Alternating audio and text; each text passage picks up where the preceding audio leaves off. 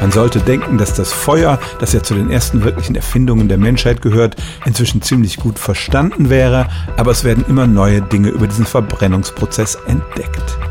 Die letzte Erkenntnis stammt von Versuchen an Bord der Internationalen Raumstation. Dort hat man Flammen in der Schwerelosigkeit studiert und hat tatsächlich eine neue Art des Feuers entdeckt, die auch als kühle Flamme bezeichnet wird. Das Wort kühl muss man hier allerdings relativ sehen. Es geht immer noch um Flammen mit einer Temperatur von 400 bis 600 Grad Celsius, aber schon eine normale Kerzenflamme ist zwei oder dreimal so heiß.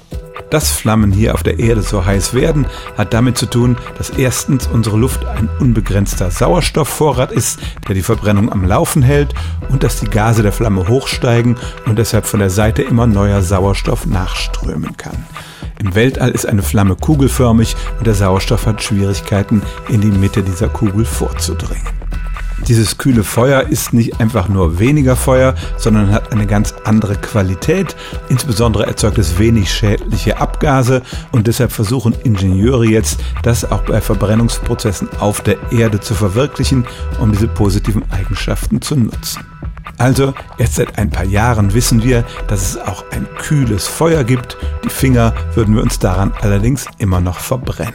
Stellen auch Sie Ihre alltäglichste Frage unter stimmt's at radio1.de.